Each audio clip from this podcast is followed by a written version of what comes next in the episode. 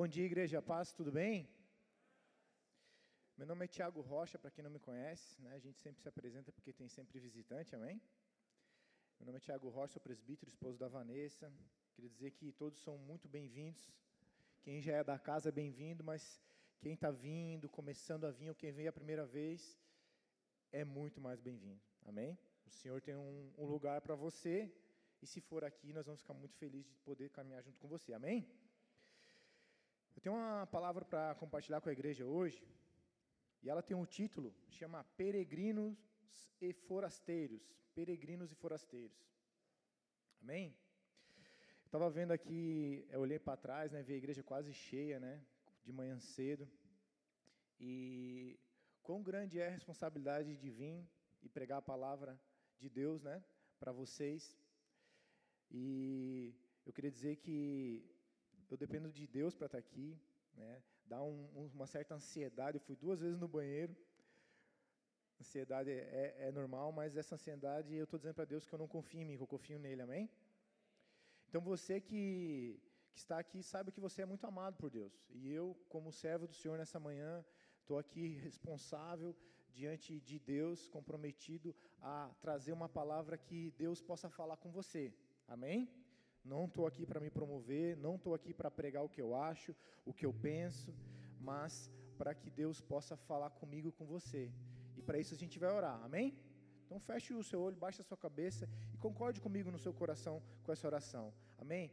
Senhor Jesus, nós estamos aqui reunidos nessa manhã porque somos teus filhos, teu povo. Nós mesmos não temos nada de bom para te dar que o Senhor primeiro não nos tenha dado. Nós nos humilhamos debaixo da tua potente mão.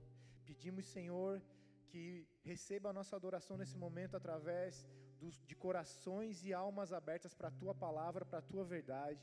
E nós te pedimos que com isso o Senhor gere sementes transformadoras, sementes de entendimento, sementes que gerem atitudes, ações e reações, que a gente possa viver nessa terra da maneira que o Senhor espera que a gente viva, Pai. Em nome de Jesus eu te peço que o Senhor me capacite para pregar essa palavra e que também o Senhor capacite o teu povo a receber essa palavra, a dar fruto, a praticar essa palavra, porque de nada vale a pena se eu vir aqui pregar, falar, falar, se eu não praticar e se a tua igreja não pôr em prática, Pai. Por isso eu te peço, Senhor, me capacita, damos liberdade ao teu espírito nessa manhã, que não seja, Senhor, palavras de homem, mas que a tua palavra escrita tome seja vivificada nesse altar dos nossos corações nessa manhã. E que o Senhor também, Pai, por amor e misericórdia que o Senhor tem pelas nossas vidas, que o Senhor leve embora, Pai, no nome do Senhor Jesus Cristo, toda oposição, Senhor, seja na alma, seja no mundo espiritual, Pai.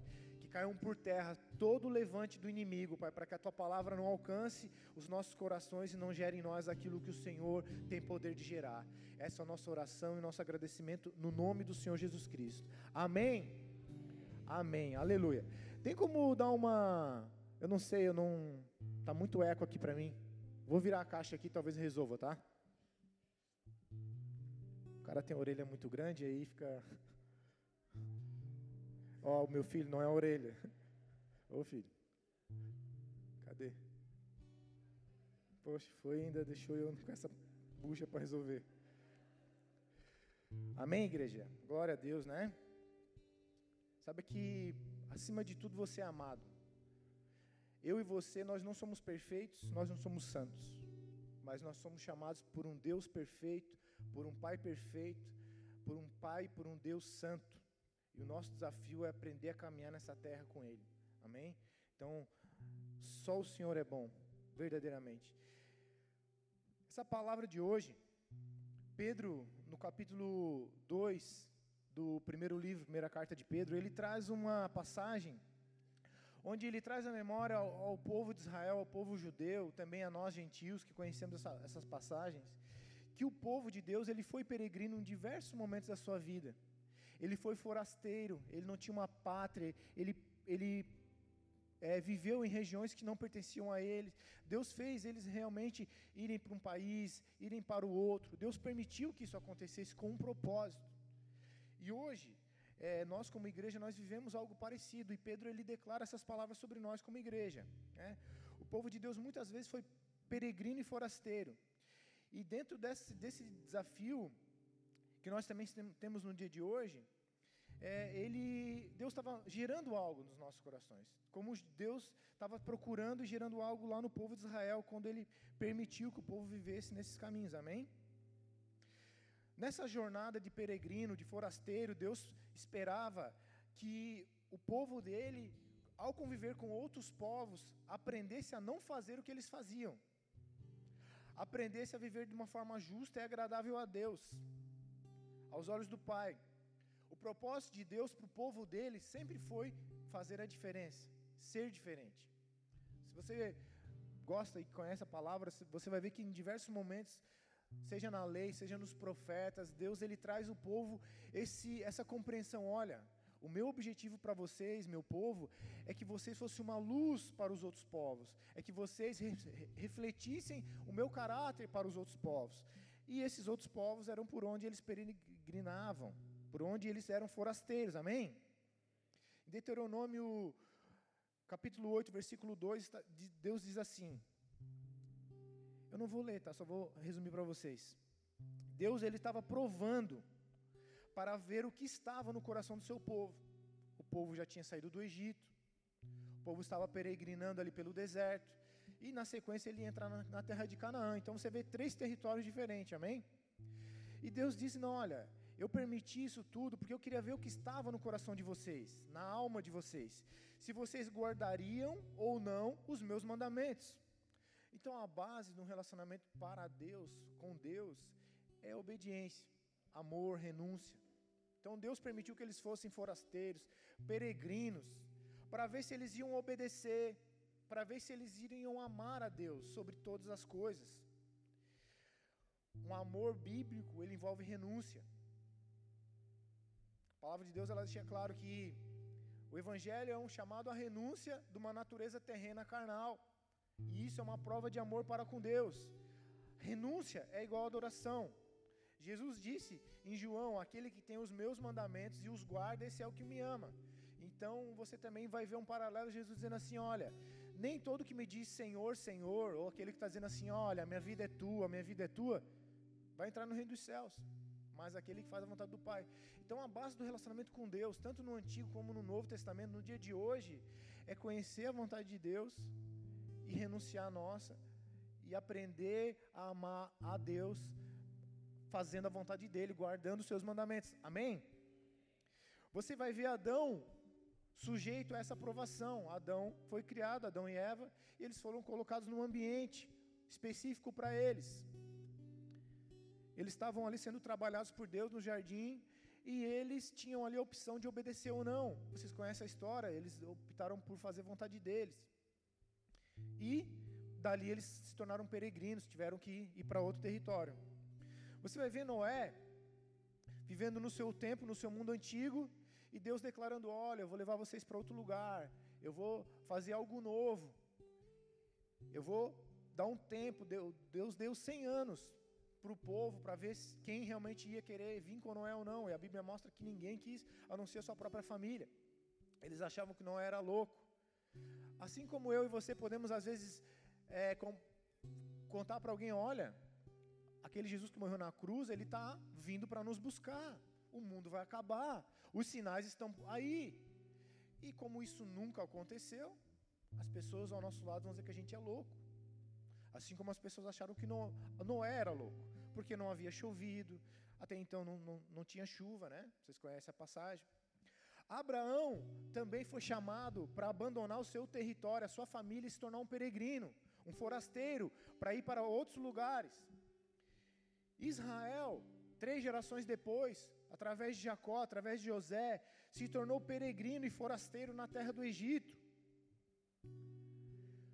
400 anos depois, eles saíram e se tornaram de novo peregrinos na terra de Canaã, a terra da promessa. Judá, um tempo depois, por desobediência, por viver já como peregrino de uma forma errada, foi sujeito a um tempo de exílio na Babilônia. Ele teve que ir para um lugar e ser forasteiro. Vocês estão aqui? Ser peregrino. Então você vai ver o trabalhar de Deus, onde Ele mostra sempre para a gente: olha, vocês estão aqui, mas vocês não são daqui o que acontece aqui não é exatamente isso que vocês têm que viver. Eu chamei vocês para ser uma luz para os outros povos.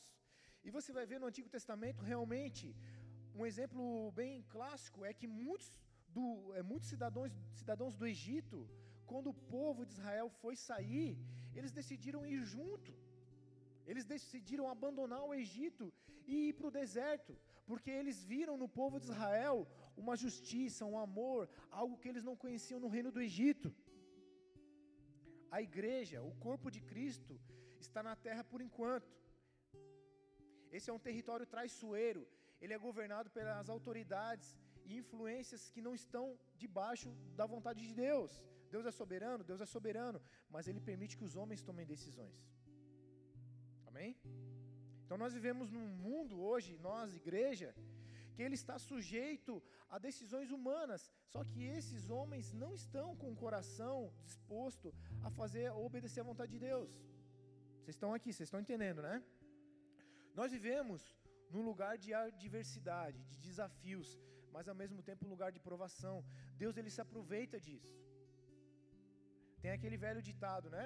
É muito fácil ser santo indo para um, indo um monasteiro e ficando 16 horas por dia com o olho fechado, fazendo um. sem ter ninguém te incomodando, sem ter filho chorando, sem ter marido mulher, sem ter que trabalhar, né? se preocupar com boleto. Esse ambiente é fácil você alcançar uma evolução espiritual, só que mesmo assim não é aquilo que Jesus planejou. O nosso Deus, ele trabalha de forma diferente. O nosso Deus nos colocou na terra, nos deu a família, nos deu o trabalho, nos deu missões, nos deu a capacidade de aprender, as fases da nossa vida crescer, ser filho, ser irmão, ser marido, ser estudante, depois a gente é pai. Todas essas fases é onde Deus trabalha. Amém? Quem está com sono, dá um amém. Então vamos acordar. Já tem gente dormindo. Não, eu nem comecei a pregar, estou Cinco minutos de pregação estão dormindo? Não, eu vou embora. Por favor, cutuca quem está dormindo. Então, amados, assim eu e você, como nós hoje, como igreja, a gente vai passar por algo parecido que o povo de Israel, que todo aquele que se aproximou de Deus viveu. Filhos, vocês estão aí, mas vocês não são daí. Vocês são peregrinos, vocês são forasteiros. Esse não é verdadeiramente o lugar de vocês. E a gente sabe que nós, como igreja, nós temos a promessa da vida eterna e a vida eterna não vai ser na terra. Tem todo uma teologia ali do milênio, né? A gente não vai entrar nisso, mas a Bíblia mostra que o nosso lugar é com o Pai. Não é mais com esse corpo mortal, com um corpo glorificado. Amém? Então você pode colocar aqui em 1 Pedro, capítulo 2, no telão, por favor. 1 Pedro, capítulo 2, do 1 ao 3.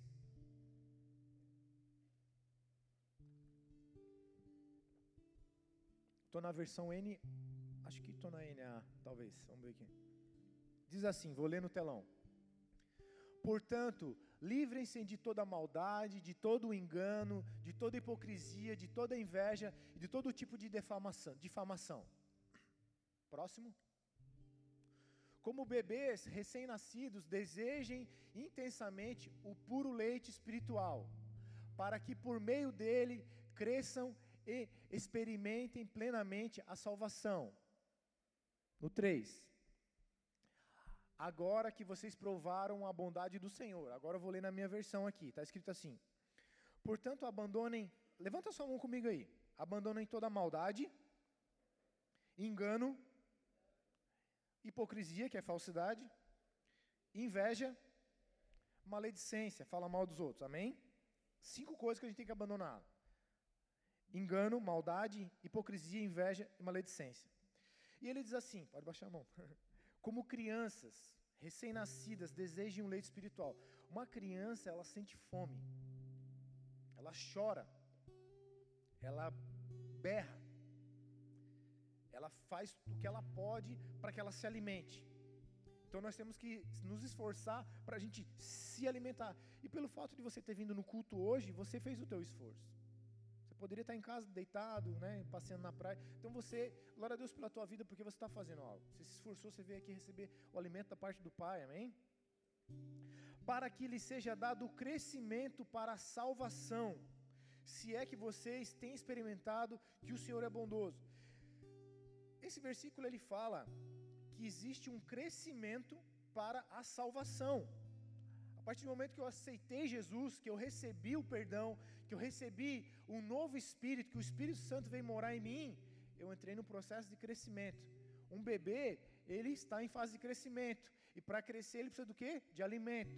Então o Senhor está nos dizendo nessa manhã que a gente deve abandonar algumas coisas, desejar o alimento, para que a gente cresça para a salvação. Se é que nós temos experimentado que o Senhor é bom. Eu experimentei, eu sei que o Senhor é bom. Eu já falei algumas vezes aqui, eu nunca vi o meu pai pessoalmente, ele faleceu, eu era criança. Eu nunca chamei ninguém de pai, mas dos 20 anos para cá, o Senhor me visitou, me, me cercou, provou o seu amor por mim, e hoje eu, eu, eu adoço, eu, eu, eu encho a minha boca para chamar ele de pai porque eu conheço um pouquinho do Pai que eu tenho. Eu confio Ele com todas as minhas forças. Se Ele me falar claramente, faz isso, se eu tiver certeza que Ele falando, eu vou fazer. Eu não tenho dúvidas de quem é o Senhor. Ele é bom. Amém? E esse versículo ele está dizendo, no versículo 3, que a gente precisa crescer para a nossa salvação. O que, que é isso? Ah, eu aceitei Jesus, então pronto, eu posso viver do jeito que eu quiser, que eu já estou salvo. Não, a gente precisa crescer. A gente precisa crescer o quê? Abandonando o engano, a maldade, a hipocrisia, a inveja, parar de falar mal dos outros. Então, o Senhor ele vem habitar em nós, né? Vocês sabem disso. O Espírito Santo ele vem habitar na gente. Ninguém consegue é, abandonar um pecado se não for obra do Espírito Santo. Ninguém tem a capacidade de perdoar algo difícil se não for um trabalhar de Deus. Então Deus ele está trabalhando em nós. E esse trabalhar é o chamado crescimento nessa passagem. Então eu e você a gente precisa crescer crescer, ser mais parecido com Jesus e menos parecido com o que a gente era, menos parecido com esse mundo, porque na verdade a gente é peregrino e forasteiro. Então nem tudo que esse mundo exalta é aquilo que a gente deve buscar. A palavra diz que aquilo que é é exaltado aos homens é desprezível a Deus. E aquilo que é desprezível aos homens é exaltado para Deus. Então, os valores de Deus são diferentes dos valores terrenos. Amém? Então a gente não deve esquecer disso, a gente está em fase de crescimento. E o que, a gente precisa para crescer? Alimento, ter fome, rejeitar algumas coisas e aceitar outras. Assim é numa casa. A gente cresce, a gente começa ali, meus filhos estão ali com 5, 7. A minha fase como pai, meu papel como pai é não, isso não. Ó, não faz isso, para com isso. Ó, faça mais disso. Deus ele tem isso para nós. Ele nos chama para abandonar algo e para viver algo novo é o crescimento. Amém? Amém, Lins? Ah, então tá bom. 1 Pedro 2,11. Tá ligado o ar aqui? Tá. No 24. O controle tá aqui? Tá, né?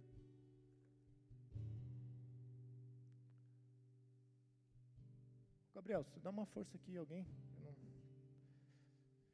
não alcanço. Pois, tem pressa. 1 Pedro 2. Agora pula para o versículo 11, por favor. 1 Pedro 2,11. Lembrando que o Pedro escreve essa carta para as igrejas que estavam espalhadas pelo mundo antigo. Acho que está no 24, eu estou vendo daqui.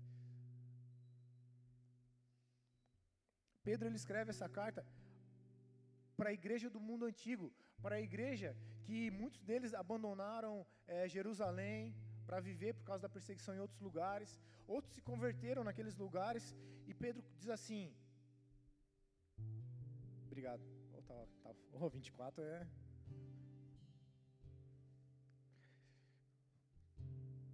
Pedro diz assim: Amados, estou na NA, peço a vocês que, como peregrinos e forasteiros que são, que se abstenham das paixões carnais, que fazem guerra contra a alma, tendo uma conduta exemplar no meio dos gentios ou no meio dos outros povos, para que eles os, para que eles, quando os acusarem de malfeitores, observando as boas obras de vocês, aquilo que vocês praticam, glorifique a, a Deus no dia da visitação. Esse versículo ele tem muitos detalhes e eu queria é a base da nossa palavra hoje, amém? Fore, é, peregrinos e forasteiros. Ele começa dizendo assim para a igreja: Amados. Eu abri esse culto dizendo que a gente é amado. Eu me sinto amado, eu sei que eu sou amado. O amor, ele se percebe de diversas formas, né? Num casamento, um filho, pai e mãe, um amigo. Tem diversas formas de você expressar o amor. E Deus, Ele expressa o amor dele por nós de diversas formas. De forma espiritual. Eu nunca busquei a Deus em oração, ou lendo a palavra, ou jejuando, ou louvando a Ele, ou obedecendo algo que Ele fez, e eu não senti o amor junto disso. Todas as vezes que eu adorei, eu obedeci a Deus, o amor é como se fosse uma recompensa, é um fruto do Espírito Santo. Conforme o crescimento, a gente vai crescendo, o Deus nos recompensa com amor. É a mesma coisa que você tem o teu filho e você pede para ele fazer o que é certo e ele faz. A primeira coisa que um pai faz é dar um abraço e filho, que bom que você está obedecendo. O amor é uma interação entre um pai e um filho, entre um marido e uma mulher. E Deus, Ele declara que nós somos amados. Nós somos filhos amados, uma igreja amada. Eu falei aqui, a gente não é perfeito, a gente não é santo, mas porque Ele é santo, porque Ele é perfeito, e a palavra fala que Deus é amor. Um dos atributos de Deus é que Ele é amor, e Ele nos deu essa capacidade de amar, e Ele nos manda amar. E Ele diz assim, Pedro: Peço a vocês, como peregrinos, e forasteiros que são. Pedro ele não está perguntando, olha, vocês, vocês são peregrinos, vocês são forasteiros. Ele não está perguntando, ele está afirmando. Ele está deixando claro uma realidade espiritual. A terra que nós vivemos, a terra que nós habitamos, ela não é o nosso destino final, esse é um lugar de passagem. Esse é um lugar de passagem. Nós temos um outro lugar para alcançar. Nós temos uma outra natureza para desenvolver. Nós temos o crescimento espiritual para nossa salvação, para desenvolver nesse território. Um território hostil. Não há como você falar hoje, olha, eu não sou forasteiro, eu não sou peregrino. E eu vou te provar isso. Porque até quem não é cristão é forasteiro e peregrino. Plano de Deus é que a gente viva um tempo nessa terra onde a gente aprenda a viver. É um, é um ambiente onde Ele nos prova, onde Ele nos dá desafios, onde Ele quer ver o que realmente tem no nosso coração. Se a gente vai obedecer ou não vai. A gente vai errar, vai. Mas uh, quando a gente errar, a gente vai se constranger, se arrepender e se esforçar para acertar. Esses são os ciclos do cristão. Daqui a pouco ele já não erra mais na mesma coisa. Ele vai eliminando alguns hábitos. Amados, eu peço a vocês, como peregrinos e forasteiros que são, que abandonem, se abstenham das paixões carnais que fazem guerra contra a nossa alma, Com, tendo uma conduta exemplar no meio dos gentios. Pedro está dizendo aqui: olha, existe uma guerra contra a tua alma. A nossa alma é o lugar onde Deus está trabalhando palavra fala que o espírito está pronto, mas a carne é fraca. Mas no meio do espírito da, e, da, da carne está a nossa alma. A nossa alma é aquilo que a gente é, a nossa mente, o nosso coração. É aquilo que está registrado em nós, o que a gente aprendeu desde a infância, sejam memórias boas ou ruins. Os teus sentimentos, os teus valores, os princípios, aquilo que tem valor para você está na tua alma. E a Bíblia está dizendo que a carne, ela guerreia contra a tua alma.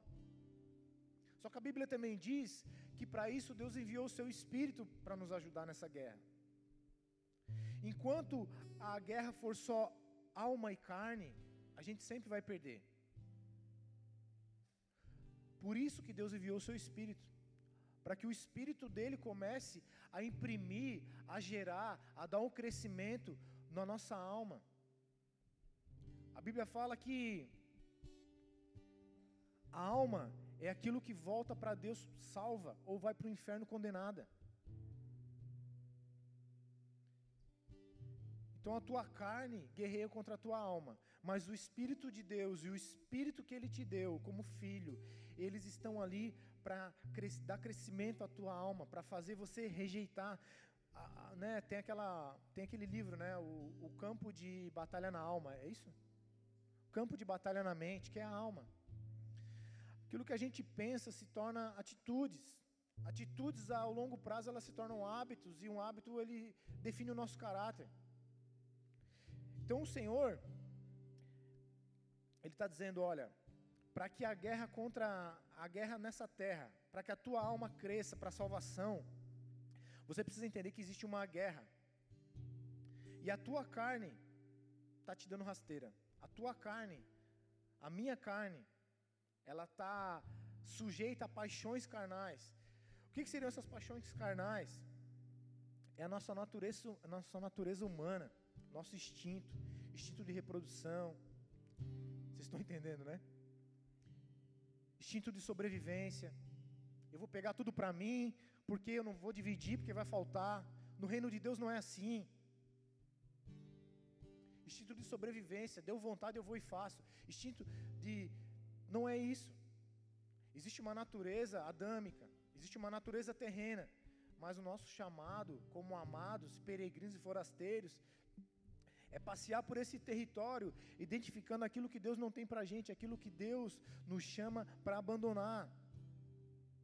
Aquilo que Deus deixa claro que se eu, se eu e você não abrirmos mão, a gente não vai crescer, a gente não vai alcançar o mundo vindouro. Eu gosto daqui da terra. Eu admiro a Deus, eu glorifico a Deus por tanta coisa legal que tem. Ontem eu fui para a praia com os meus filhos, com, com, com um amigo nosso. E eu acho lindo o que Deus criou. Ah, é muito bom. É muito bom fazer uma trilha. É lindo, a terra é linda. Tem cada lugar lindo, maravilhoso. A relação que a gente tem aqui na terra é linda, ela é maravilhosa, ela é rica. Você ter uma família, você superar desafios, é maravilhoso. Só que a palavra diz que Deus tem mais, coisas melhores, coisas que o meu coração e o teu não conseguem nem entender, coisas que a gente não consegue nem pensar. Então, se nós estamos vivendo coisas boas nessa terra, isso tem que nos, nos, influenciar a pensar assim: nossa, Deus tem algo melhor, então eu preciso me esforçar para viver isso, para alcançar isso. Amados, peço a vocês, como peregrinos e forasteiros que são, vocês são, vocês estão aqui de passagem, esse não é o destino final. Se abstenham, negue, se afaste das paixões carnais que guerreiam contra a vossa alma tendo uma conduta exemplar no meio dos gentios, para que quando eles os acusarem de malfeitores, observando as vossas boas obras que vocês praticam, glorifiquem a Deus no dia da visitação. Pedro está dizendo aqui que nesse mundo que a gente está, muitos vão olhar para nós tentando viver uma vida cristã e vão falar mal da gente, vão dizer que a gente está fazendo a coisa errada, que a gente é louco, Quanta coisa talvez você já ouviu, piadinha. Muitas, muitas pessoas não nos chamam para fazer algumas coisas, para as festinhas, porque eles sabem que a gente não sabe nem interagir com aquilo mais. E a palavra está dizendo que em meio a essa geração que a gente vive, muitos vão nos tratar como malfeitores. Nossa, essas pessoas aí são tolas, loucas, estão erradas. Por que, que não, não faz isso, não faz aquilo? Não tem nada a ver, só que eles estão errados. Eu trabalhei numa empresa onde não tinha ninguém cristão. Pelo contrário, é muita coisa misturada, né? O mundo, há uns 15, 20 anos atrás ou mais, você via claramente assim, não, a pessoa é, é católica romana, a pessoa é evangélica, a pessoa é, é, sei lá, talvez era espírita, né? Mas hoje está uma bagunça. Todo mundo é um pouco de tudo, não, eu sou um pouco disso, um pouco daquilo, um pouco daquilo. É uma miscigenação, é uma, mistura. Então você vai falar com a pessoa, não, eu sou um pouco cristão, mas eu também sou um pouco da Umbanda, mas eu também sou um pouco do hinduísta. A gente falou com uma pessoa essa semana e ele trouxe isso para a gente, olha, mas tem isso, tem aquilo. Então assim, eu gosto de tudo que é bom, eu acho tudo. O mundo ele está confuso. O mundo ele está confuso. Olha aqui para mim, por favor, você que está com sono. Mas nessa manhã, eu e você, a gente tem que sair daqui entendendo uma coisa. O Senhor te chamou para estar tá com Ele. O Senhor te amou, te perdoou. Não importa o que você fez. Se você matou, se você roubou, se você adulterou, se você foi usuário de drogas, se você foi ladrão, não importa. O Senhor ele te chamou para te perdoar, para te amar e para te fazer viver diferente. Amém? Esse é o evangelho. O que eu e você merecíamos, Jesus levou na cruz. Só que esse foi o nascimento. Nós temos um crescimento. E a Bíblia, essa passagem está mostrando que mesmo a gente sendo forasteiro, peregrino, no meio dessa peregrinação, pessoas vão falar mal da gente. Mas no meio disso, Deus vai resgatar outros. Dois, três vão falar mal de você. Um ou dois vão olhar para você e vão falar: Deus, eu, olha, eu acho que eu preciso ser um pouco assim. Deus, eu não entendia a vida e o mundo dessa maneira. Eu não tinha essa visão de mundo. Você e eu somos usados, assim como o povo de Israel teve no Egito, e ao sair do Egito, muitos egípcios abandonaram o Egito para se tornar povo de Israel. Então eu e você, nós estamos nessa peregrinação, nessa caminhada, lutando contra nós mesmos, lutando contra o mundo. Não, eu não quero isso dentro da minha casa, eu não quero isso na minha mesa, eu não quero isso na minha televisão, eu não quero isso no meu celular, eu não quero isso no meu vocabulário, eu não quero isso na, na, na escola dos meus filhos. E no meio dessa luta, você nem sabe, mas a tua mão está estendida e tem gente pegando a tua mão e está começando a caminhar com, com você. Então, se eu e você tiver essa visão que a luta é grande, mas não é só por nós, tem outros que estão vendo a gente lutar.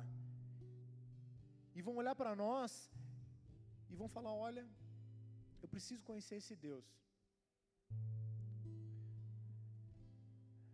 Tendo uma conduta exemplar no meio dos gentios, para que, quando eles os acusarem de malfeitores, observando as boas obras que vocês praticam. Amados, o mundo vê o que a gente faz. Eu falo porque eu era assim. Muitos de vocês talvez foram assim. Antes de ser cristão, você conviveu com alguém cristão. E você tinha aquela guerra com as tuas paixões carnais. Pá, eu não vou deixar de estar numa balada, eu não vou deixar de beber, de fumar. Não, não vou deixar. Não faz sentido para mim. O que, que eu vou ganhar com isso? Ir para uma igreja? Isso é loucura. Que prazer que existe nisso. Que recompensa que eu vou ter. Eu ganho muito mais indo para balada, chegando às seis da manhã, me envolvendo com quem eu quiser, fumando, bebendo, fazendo o que eu quiser. Só que você conheceu alguém que vivia diferente, que o Espírito de Deus na vida dessa pessoa te atraiu, te, te, te fez ver pontos de vistas diferentes, gerou em você fome, sede. O Espírito de Deus trabalhou na tua vida através da vida de alguém. E hoje eu e você, como peregrino, como forasteiros, nós somos instrumentos de Deus nessa terra. Para que a gente, pela nossa boa conduta, tendo uma conduta exemplar no meio dos gentios, para que quando eles observem as nossas boas práticas, glorifiquem a Deus no dia da visitação. Eu, eu comentei que eu trabalhava numa empresa muito, muito fora do, da, do padrão, né? A chefia é, é muito louca, a empresa é muito louca, né? Se você trabalha numa empresa onde a chefia tem princípios, valores ou é cristã, isso vai influenciar os demais. E tudo que tem de errado lá era normal, né? As pessoas tinham amantes e não existia a possibilidade de você fazer uma festinha sem todo mundo se embriagar, né? Então, é, grupos de WhatsApp só para pornografia. E eu fui combatendo aquilo, não, não, isso não é para mim, não é para mim, não é para mim. Já falei várias vezes, me colocavam no grupo lá e eu saía. E o diabo é tão cara de pau que me colocava de novo. Imagina, você está no grupo do WhatsApp, você sai e alguém vai e te bota de novo. Pô, você já deixou claro que você não quer estar tá ali. Então eu fiz isso. E riram de mim, me chamavam de pastorzinho, de profeta. E eu tive essa guerra por um período até que aquele que ficava mexendo o saco ali, ah, pá, tu não pode, tu não pode. Eu até brincava assim, cara, eu, é, minha, meu pai não quer, minha mulher não deixa. Meu pai não quer, Deus não, não quer que eu me envolva com isso aí. E minha mulher também não. Até o ponto que eu peguei, eu tive que pegar o versículo, eu peguei lá Mateus 5, alguma coisa. Olha, aquele que fica olhando para uma mulher e deseja ela já adulterou. Isso aí leva a gente para o inferno. Eu, eu peguei o versículo e mandei para ele no particular, daí ele parou de me colocar no grupo de WhatsApp. Então, às vezes, a tua guerra vai ser vencida na hora que você se posicionar verdadeiramente. Olha, às vezes na tua família, ah, mas por que você não bebe, não bebe? Oh, olha, eu vou trazer para você alguns versículos que te mostram o resultado da, da, da bebida na Bíblia. Não tem nenhum versículo dizendo assim, ó, mandamento décimo primeiro, não beberás. Mas você vê a Bíblia inteira mostrando o resultado do alcoolismo. Você viveu algo parecido, eu vivi isso. Eu perdi meu pai alcoólatra, perdi irmãos alcoólatras. Então, precisa alguém dizer para você que não é bênção? Carteira de cigarro vem dizendo assim: 4.500 substâncias é, tóxicas mais nicotina. Está escrito na carteira de cigarro. Precisa ter um versículo na Bíblia dizendo não fume? Não precisa, né? E lá nessa empresa, alguns momentos eu vi Deus me honrando pelo meu posicionamento. Eu era ali o peregrino e forasteiro. E realmente o meu tempo lá acabou. Mas o tempo que eu tive lá, eu tive a oportunidade de me posicionar, de ser um bom testemunho, uma luz para aquele povo. O meu próprio patrão, um dia, nós numa, num jantar, e eles num canto da mesa mostrando foto, provavelmente de mulher um para o outro. E eu dando uma de louco como se aquilo não fosse comigo, olhando para o outro lado, né? Eu falei isso várias vezes, mas isso é para a glória de Deus, não, não, não, já errei demais nessa área, amém? Não sou santo. Mas ele parou tudo assim e falou: Tiago, eu te admiro. Eu falei: Por quê? Cara, como é que você consegue ter uma só mulher? Eu falei: Cara, isso é obra de Deus, né? Foi para isso que Deus chamou a gente. Então, mesmo que por um período eles falaram mal de mim, ele viu luz em mim.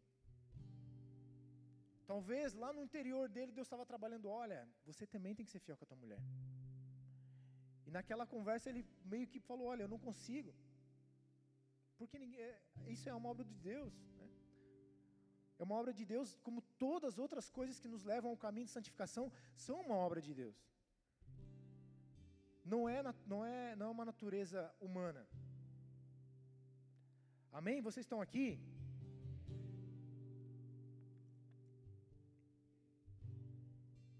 Peregrino é aquele que viaja, aquele que está em viagem, que empreende uma longa jornada até que eu e você morramos ou que Jesus volte, a gente está nessa jornada, uma longa jornada. E a gente não pode abandonar o caminho. A gente não deve abandonar o caminho. Por mais difícil que seja, o Senhor não nos abandona, a igreja está aqui para nos auxiliar, nós temos pessoas de confiança. Se precisar chorar, chora, se precisar conversar, conversa, mas não abandona. Eu passei quatro anos, cinco talvez, totalmente fora da presença de Deus e foram os piores anos da minha vida, porque quando você não conhece uma coisa, mas depois que você conhece e você vira as costas, é como se você estivesse comendo um, um alimento podre, sabendo que ele é podre. Você não tem forças para voltar, você precisa se humilhar, colocar os pés numa igreja e permanecer ali para que Deus possa te fortalecer, te dar o crescimento para a salvação. Amém? Forasteiro é alguém que é estranho à terra onde ele se encontra, que é de fora. Nós somos estranhos a essa terra. A natureza do reino de Deus, ela é contrária a essa terra. Deus está nos preparando para o reino dele, o reino eterno. Amém? Amém. E Pedro ele fala assim: olha, vocês são forasteiros. Não existe. Eu, eu falei que até o, o, o, ímpio, a pessoa que não é cristã, ele é forasteiro. Ele vai viver essa vida na terra, ele vai morrer e ele vai para algum lugar. E o convite do Evangelho é para ir para o Criador, é para viver uma vida eterna. Para tudo que foi de ruim nessa terra não vai habitar no céu. Palavra abstenção é realmente negar, se afastar, não compactuar com determinadas coisas seja um evento, seja uma situação, seja uma opinião ou um direito. Hoje, o. Como é que chama aí? Eu não sou muito de redes sociais, mas o discurso, não. sei lá, eu já vou achar a palavra. Mas o que que o, povo, o pessoal bate no peito, né? O corpo é meu, as regras são minhas, eu, eu posso fazer o que eu quiser, não tem nada de errado. É, como é que é? Se eu, for, se eu estiver sendo feliz, não tem problema nenhum. A gente tem um grupo de WhatsApp de homens da igreja, um colega postou assim: Eu posso fazer o que eu quiser, desde que eu esteja feliz. Assinado diabo. É uma frase do capeta. Eu posso fazer o que eu quiser se eu estiver sendo feliz. É mentira. É uma mentira do inferno. Existe um nível de felicidade que é estar debaixo do amor de Deus, debaixo do perdão de Deus, debaixo do, do ensinamento de Deus. Porque quando você se voltou ao Senhor, não quer dizer que você não vai errar, você vai errar, mas agora você tem um pai que te acolhe, te traz para perto e fala: Filho, você errou, mas olha só, você errou aqui, da, da próxima vez vamos fazer assim. Amém?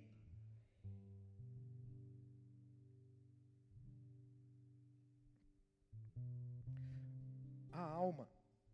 A alma é a nossa mente, mas o nosso coração, é o fôlego de vida. É aquilo que Deus nos deu vida.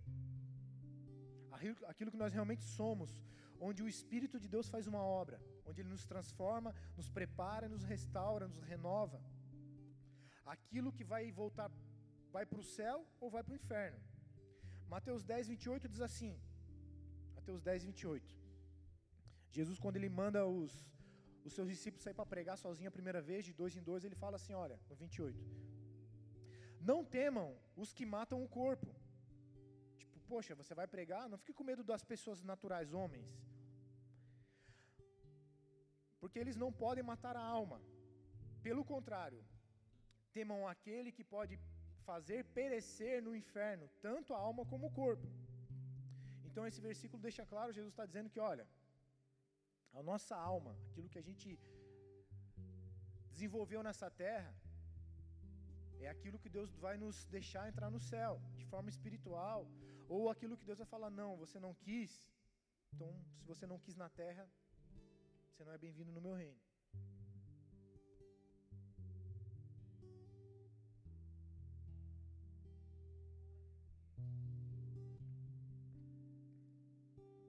Então essa guerra que a gente vive aqui, ela é por nós, pela nossa salvação. Mas é pelos outros também. Hoje eu tenho filhos, eu sei que as minhas decisões, se eu errar ou se eu acertar, vai influenciar na vida deles, da minha esposa. E todo cristão maduro, ou que está em fase de amadurecimento, ele tem que ter esse olhar. Porque vamos, vou te dar um exemplo bem prático. Você se converteu faz uns seis meses, um ano, e você está caminhando bem, e você já tem sido uma bênção onde você está. Daí você abandona o caminho. Você prejudica aqueles que estavam começando a querer vir para o reino de Deus por causa da tua vida. A pessoa estava se interessando por Jesus, ela vai falar: Não, o cara lá, olha ali, ó, voltou a ser quem era. Então quer dizer que isso aí não vale a pena.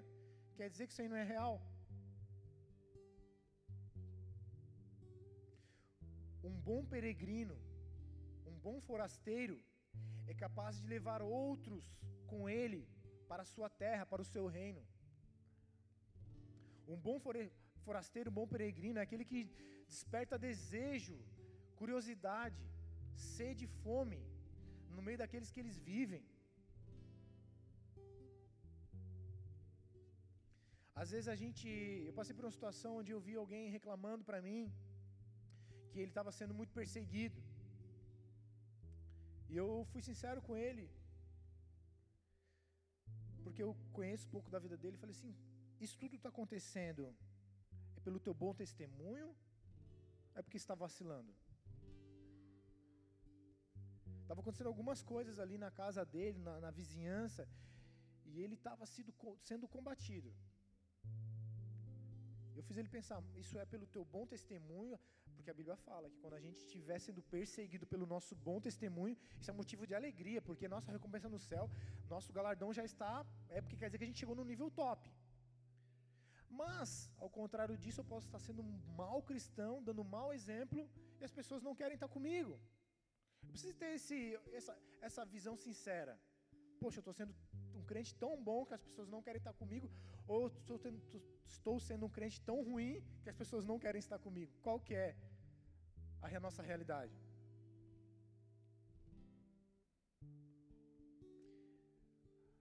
Bíblia fala que eu e você somos dispenseiros dos mistérios de Deus. Eu e você temos um papel de dispensar, de compartilhar os mistérios de Deus. E não existe uma forma mais verdadeira do que vivendo. Vivendo. A gente não precisa ser hipócrita, a gente não precisa fingir. Por isso que quando eu prego, mas eu não fico vendendo para a igreja o que eu não sou. Porque todos nós somos pecadores, a gente está nessa guerra até o fim dos nossos dias. Mas o cristão verdadeiro, ele encara essa guerra, ele se humilha diante do Pai e fala: Olha, Pai, está difícil, dá vontade de parar, mas eu não vou parar. Não é só por mim, é por aqueles que estão comigo.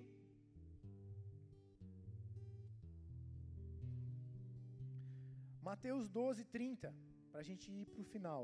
Não estamos finalizando, a gente está indo para o final, tá bom? Mateus 12, 30. Jesus diz assim: Aquele que não está comigo está contra mim, e aquele que comigo não ajunta, espalha. Por esse motivo eu digo a vocês: todo pecado e blasfêmia serão perdoados aos homens, mas a blasfêmia contra o Espírito não será perdoado. Jesus deixa claro aqui: olha, aquele que não está comigo, que não decide caminhar comigo, de alguma forma ele está contra mim, nem que ele não saiba. E aquele que comigo não ajunta, aquele que comigo não colabora, espalha. E eu e você, como cristão, a gente está inserido nessa, né, nessa parte. Ou eu vou ajuntar com Deus, ou eu vou espalhar. Eu vou ajuntar com as minhas orações, com a minha capacidade de perdoar, com a minha capacidade de usar a minha boca para as coisas boas. Eu vou ajuntar com, com Jesus declarando a palavra dele vivendo a palavra dele, ou eu vou espalhar, ou eu vou afastar as pessoas de Jesus. Vocês estão aqui, igreja? Quem está entendendo, dá um glória a Deus. Quem está bravo comigo, dá um aleluia.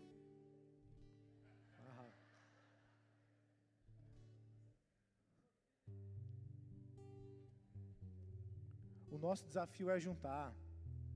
Pode ficar bravo, nem aí. Nosso desafio é juntar. Sabe, queridos, eu, eu perdi pai, mãe e três irmãos. E tenho mais seis irmãos, três irmãs e mais três irmãos. E a grande maioria está convertida. Eu tenho por eu e Deus, eu sei que a minha mãe e um irmão meu, eu tenho certeza que eu vou encontrar no céu.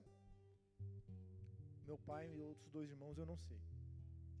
Mas do, meu, minha mãe e um irmão eu sei, com base no que Deus tem falado comigo e na, no, testemunho que eles me deram em vida, que o Senhor os recolheu. E deve ser muito triste, né? Você consciente do valor da vida, saber que eu e você podemos fazer algo por alguém para que ela vá para o céu e para que ela não vá para o inferno e a gente ter deixado de fazer. Eu me converti porque uma irmã abriu um período de oração por mim. Depois ela me acolheu na casa dela, me levou para a igreja. Então, por mais que você talvez não seja um pregador, um evangelista, um, tenha um ministério atuante, a tua oração pelos teus que estão próximos, o teu bom testemunho é o teu, é o teu ministério. Você não precisa estar num altar, tem um microfone para você fazer a obra. Eu sei que eu estou salvo, que eu estou caminhando com Jesus, porque alguém numa célula começou a orar por mim. Amém? Quem não está comigo está contra mim, aquele que não ajuntou comigo espalha. E para a gente ir para o final, quero ler esse versículo aqui. 1 Pedro 2, 11, do, 1, do 11 ao, 2, ao 12. 1 Pedro 2, do 11 ao 12. Amados, o Espírito de Deus está falando comigo, contigo, amados. Eu amo vocês, eu amo vocês. Eu estou pedindo para vocês, igreja minha, igreja do Senhor, como peregrinos e forasteiros que vocês são, o tempo de vocês aí é passageiro. Rejeite as paixões carnais que fazem guerra contra a alma. Tenha uma conduta exemplar. Mostrem aqui na terra que eu estou com vocês. Porque mesmo quando eles falarem mal de vocês, observando aquilo que vocês fazem de bom, um dia eles vão glorificar a Deus. Um dia eles vão glorificar a Deus. Amém? Eu quero dar três dicas práticas. Três dicas práticas. A gente falou o que Pedro escreveu, né? Mas Paulo, ele escreve algo muito simples e que se a gente tiver isso na nossa memória, escrito na, no espelhinho do banheiro, eu sou do tempo que eu escrevia versículo num papelzinho, botava no bolso, botava em vários lugares. Eu decorava o versículo, e depois que eu decorava ele, onde eu estava, eu ficava pensando no versículo, Deus começava a falar comigo através daquele versículo, me dando um entendimento, e aquilo era uma, algo que era impresso no meu espírito. Eu sabia lidar com a vida através daquele versículo. Hoje a gente faz isso no celular, né? Glória a Deus. 1 a Coríntios 10, 23. Três dicas práticas. Se você quiser anotar no teu celular, eu te aconselho. Se você quiser gravar onde é que está aí, 1 Coríntios 10, 23. Paulo, ele escreve para a igreja de Coríntios. E ele cita três vezes ou quatro vezes essa fala. E o que os teólogos, estudiosos dizem é que isso provavelmente era uma desculpa que o povo de Coríntios dava. A igreja de Coríntios foi uma igreja problemática. Você vai ver as cartas para a igreja de Coríntios, uma igreja problemática. E Paulo, ele quatro vezes aborda eles dessa forma, dizendo assim: olha, todas as coisas me são lícitas, mas nem todas me convêm. Todas as coisas me são lícitas, mas nem todas edificam. É como se o Paulo, ao ensinar a igreja lá, e eles realmente não estavam sujeitos à lei do Pentateuco, à lei do Antigo Testamento, à lei cerimonial, à lei cívica de Israel, mas eles estavam sujeitos, como eu e você estamos, a uma lei moral, a um padrão moral. Amém? A gente não tem que obedecer uma lei onde mandava matar um cordeiro, onde mandava no sábado parar tudo e ir para tal lugar no templo. A gente não está sujeito a essa lei, mas a gente está sujeito à lei moral. Amém? Jesus ele fortalece isso nos evangelhos. E Paulo dá três dicas. Todas as coisas são listas, sim. Aparentemente você pode fazer qualquer coisa. Mas nem todas convêm. Convém que você faça determinadas coisas, não convém. Não precisa ser muito inteligente.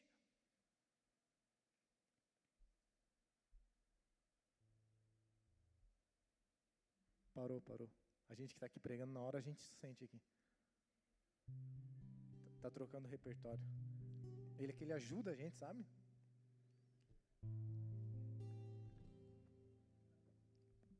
Amados, então, Paulo dá três dicas. Todas as coisas são lícitas. Aparentemente a gente pode fazer qualquer coisa, mas nem todas convêm. Se você é um forasteiro, se você é um peregrino, se você aceitou o convite de Jesus, de receber o perdão, de viver com o Espírito dele no teu coração, de esperar uma vida eterna, não convém que você viva determinadas coisas. Como eu disse aqui, está escrito na Bíblia: não fumarás. Não está, mas convém, é necessário, faz bem. Então tem coisas que você vai avaliar além do que está escrito, você vai avaliar com o Espírito Santo, não convém. Segunda dica. Então você não vai fazer coisas que não convém. Segunda dica. Nem todas edificam. Ah, isso aqui não tem mal nenhum. Não tem mal nenhum, mas edifica. Melhora você como pessoa. Fortalece o teu caráter. Te traz para mais próximo de Deus ajuda na tua caminhada. Nós temos que ter esse, essa visão. Aquilo que não convém, não convém. Mas daí tem coisas que até convém, só que elas não edificam. Nós, nós estamos vivendo uma vida com propósito. Se eu estou me expondo a situações, a lugares, a séries, a, a um tempo que não está me edificando, Paulo está dizendo: olha, se não te edifica, querido, mesmo que seja legal, todo mundo está fazendo, mas não te edifica, por que você vai fazer? Lembra que a gente começou lá no 1 Pedro 2,1 que nós estamos crescendo para a nossa salvação, e ser edificado é crescer. Tiago, eu não estou fazendo nada de mal, estou pecando, não estou vendo nada de errado. Olha, mas todo dia à noite eu vejo três capítulos da série tal. Não tem nada de pecado. Está te edificando? Você está conseguindo lidar melhor com a tua esposa, com o teu filho, com a igreja, com o teu trabalho? Você está lidando melhor com você mesmo, com as tuas guerras? Não está? Então não está te edificando. Não tem problema ver uma, uma série. O problema é você todo dia estar tá vendo alguma coisa, sendo que você pode estar tá meditando na palavra, tendo um momento de qualidade com teus filhos, com a tua esposa, dando uma caminhada.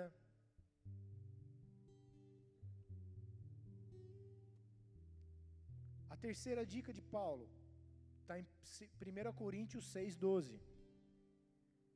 1 Coríntios 6,12. Todas as coisas me são lícitas, mas nem todas me convêm. Todas as coisas me são lícitas, eu posso fazer, mas eu não me deixarei dominar. Outras versões diz escravizar. Eu não me deixarei escravizar por nenhuma delas. Então, se você sair daqui hoje, sabendo que você é peregrino, que você é forasteiro, que o teu tempo nessa terra ele é limitado e que nesse tempo nessa terra Deus precisa gerar algo em você que você cresça para a tua salvação, porque a Bíblia mostra que a salvação se perde. Jesus disse que aquele que for fiel até a morte será salvo. Se uma criança nasce hoje e se ela não for alimentada, protegida, cuidada, ensinada, se ela for abandonada, ela vai morrer. Se eu e você vir para a igreja hoje aceitar Jesus, o Espírito de Deus habitar em você, te dar uma vida nova, mas você não buscar o Senhor em casa, não se alimentar, não fazer parte do povo que está peregrinando, que é forasteiro, você vai morrer. Você vai morrer de fome espiritual. Você vai morrer pelo engano desse mundo. Vocês estão aqui?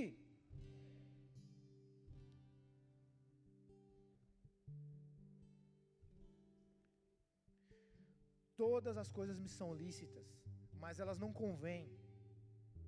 Outras não edificam. E outras são feitas para nos aprisionar. Amados, o que tem de coisa nos prendendo nesse mundo, prendendo mesmo. Hábitos, estilos de vida. A modernidade é boa por um lado, mas se você não avaliar ela assim, convém, convém eu passar quatro horas do meu dia no Instagram, e o meu trabalho está ficando pela metade, o meu filho sem atenção.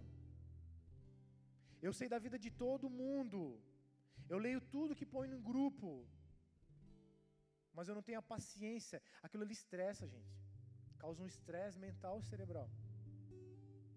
Aí você gastou um monte de energia para algo que não te edificou, e você tinha uma obrigação que era só tua, que ninguém ia fazer por você, e ficou de lado. O problema das empresas hoje é isso. As pessoas têm uma, uma tarefa, uma missão, e elas são feitas pela metade ou mal feitas, porque a grande maioria não sabe lidar com, com o smartphone. Estou dando só um exemplo, amém? Não estou julgando ninguém, tá? Eu tenho as minhas falhas, tenho os meus erros, eu sei que eu preciso todo dia me humilhar, me arrepender. Mas pare e pense, igreja. Nós, como forasteiros, se tudo que nos oferecer nesse território, poxa, você está indo para São Paulo, você saiu da Palhoça, está indo para São Paulo, mas ali em Joinville está rolando uma festa muito massa. Você cansou, parou, Poxa, hambúrguer. Vou comer um hambúrguer. Chopp. Tô com sede, vou pro shopping. Balada, vou balada. Só tô dando um exemplo, amém, amados? Tem tantas coisas. Cada um sabe o, que, o que nos prende. Eu estou falando aqui com vocês e cada um, se for sincero consigo, sabe que o, o, que nos prende. O que a gente tem feito que não convém, o que a gente tem feito que não edifica, e o que a gente tem feito que tem nos dominado. O teu destino é São Paulo, mas a gente parou em Joinville e, pô, tem a Baía da Babitonga aqui, o mar é tão bacana. Poxa, eu vou ficar por aqui mesmo. Já fiz umas amizades aqui. Eu tenho um, um vizinho, um parente que, que mora aqui. Eu vou ficar por aqui. Mas Deus está te esperando lá em São Paulo.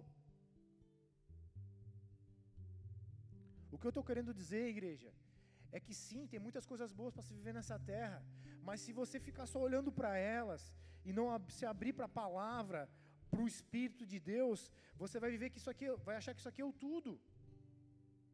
E você vai começar a parar de rejeitar algumas coisas. Não, está todo mundo fazendo. Mas não é porque todo mundo está fazendo que você tem que fazer. Vou falar uma coisa com muito temor. Pelo contrário, viu? Se todo mundo está fazendo, é bom você parar e tentar entender o que todo mundo está fazendo. Porque no meio disso tudo a gente é roubado. A gente é roubado do nosso propósito. A gente é roubado, roubado do nosso desafio. A gente já não luta mais com algumas coisas. Todo mundo está fazendo, por que, que eu vou lutar?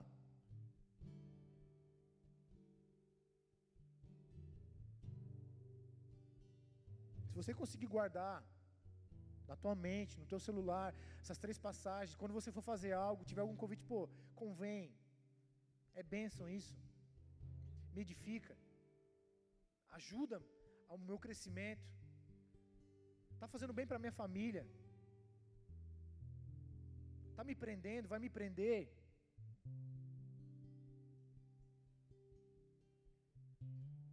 O louvor pode subir, por gentileza?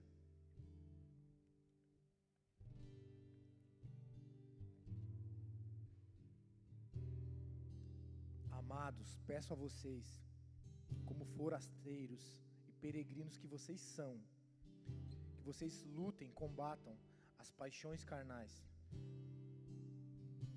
que fazem guerra contra a alma de vocês e tenham uma conduta exemplar para que aqueles que os acusam de malfeitores, de tolos, de loucos, de crente, de Zé Bíblia, pastorzinho, de, de profeta, observando as boas obras que vocês praticam, glorifiquem a Deus no dia da visitação. Amém? Glória a Deus. Feche os seus olhos, baixa a sua cabeça. Aleluia. Aleluia. Aleluia.